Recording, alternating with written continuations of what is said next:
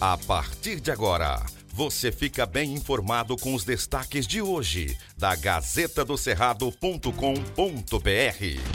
Olá, bom dia, bom dia. Mais uma semana começando com muita fé e saúde para todos nós aí. E chegamos por aqui com o programa Voz do Tocantins para vocês.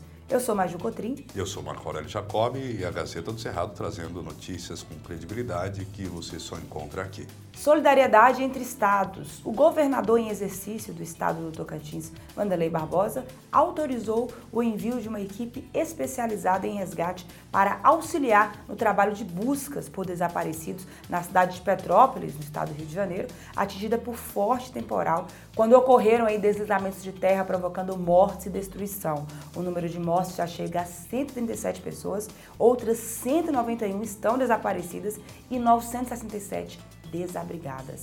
Além do sargento Rafael Molo e do cabo Aleph Teles, a corporação está enviando também a cadela Sky, que é a primeira do norte do Brasil com certificação internacional em buscas em áreas colapsadas. O envio atende à urgente necessidade de ajuda para Petrópolis e, com isso, os militares tocantinenses vão se juntar a outros bombeiros de várias áreas do, do país que estão se deslocando para a cidade carioca, onde mais de 40 cães de buscas também estarão na missão. Situação difícil aí, nossa solidariedade para Petrópolis.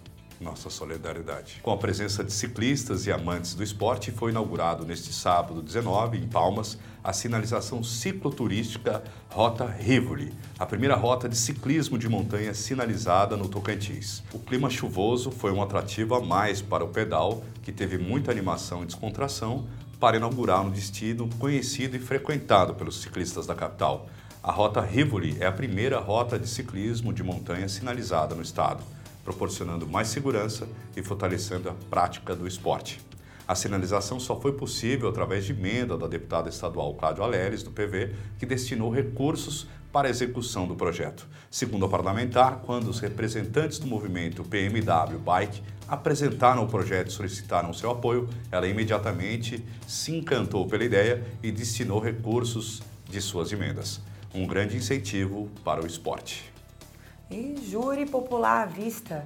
Homem embriagado que atropelou idoso carroceiro vai a júri em Araguaína. O Ministério Público do Tocantins sustentará a tese de homicídio por dolo eventual, ou seja, quando o agente assume o risco do resultado, no julgamento de César Eduardo Dias Ferreira, marcado para acontecer nesta terça-feira, dia 22. O réu é acusado de atropelar e matar o idoso Raimundo Gonçalves Lima em 2008, quando dirigia embriagado. O caso ganhou grande repercussão após a divulgação de um vídeo em que ele debochava da situação. Um absurdo.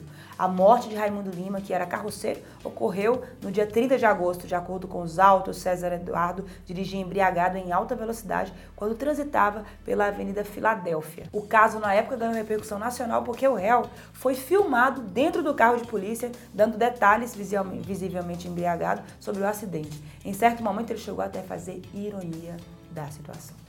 Candidatas barradas. Duas candidatas que foram impedidas de realizar a prova da Petrobras em Palmas por não apresentarem o comprovante de vacinação contra a Covid-19 publicaram um vídeo reivindicando ações contra a pandemia do vírus.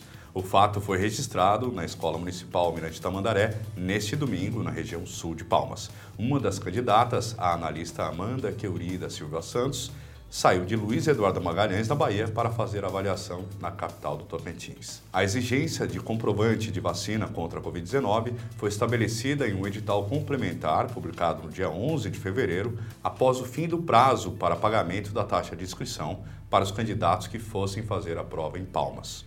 O comprovante de vacinação contra a Covid-19 é exigido em todo o estado para eventos com mais de 200 pessoas, seguindo o decreto estadual. Muitos municípios também exigem a comprovação para entrada em prédios públicos. Veja todos os detalhes na Gazeta do Cerrado. E você acompanha essa e outras notícias importantes aí para o seu dia a dia que afetam o seu cotidiano, acessando a cada minuto gazetadocerrado.com.br. Antes de ser notícia, tem que ser verdade. A Gazeta é livre de fake news e todas as notícias são apuradas e checadas antes de serem publicadas porque na Gazeta do Cerrado, antes de ser notícia, tem que ser verdade. Uma ótima semana, até amanhã. Até amanhã.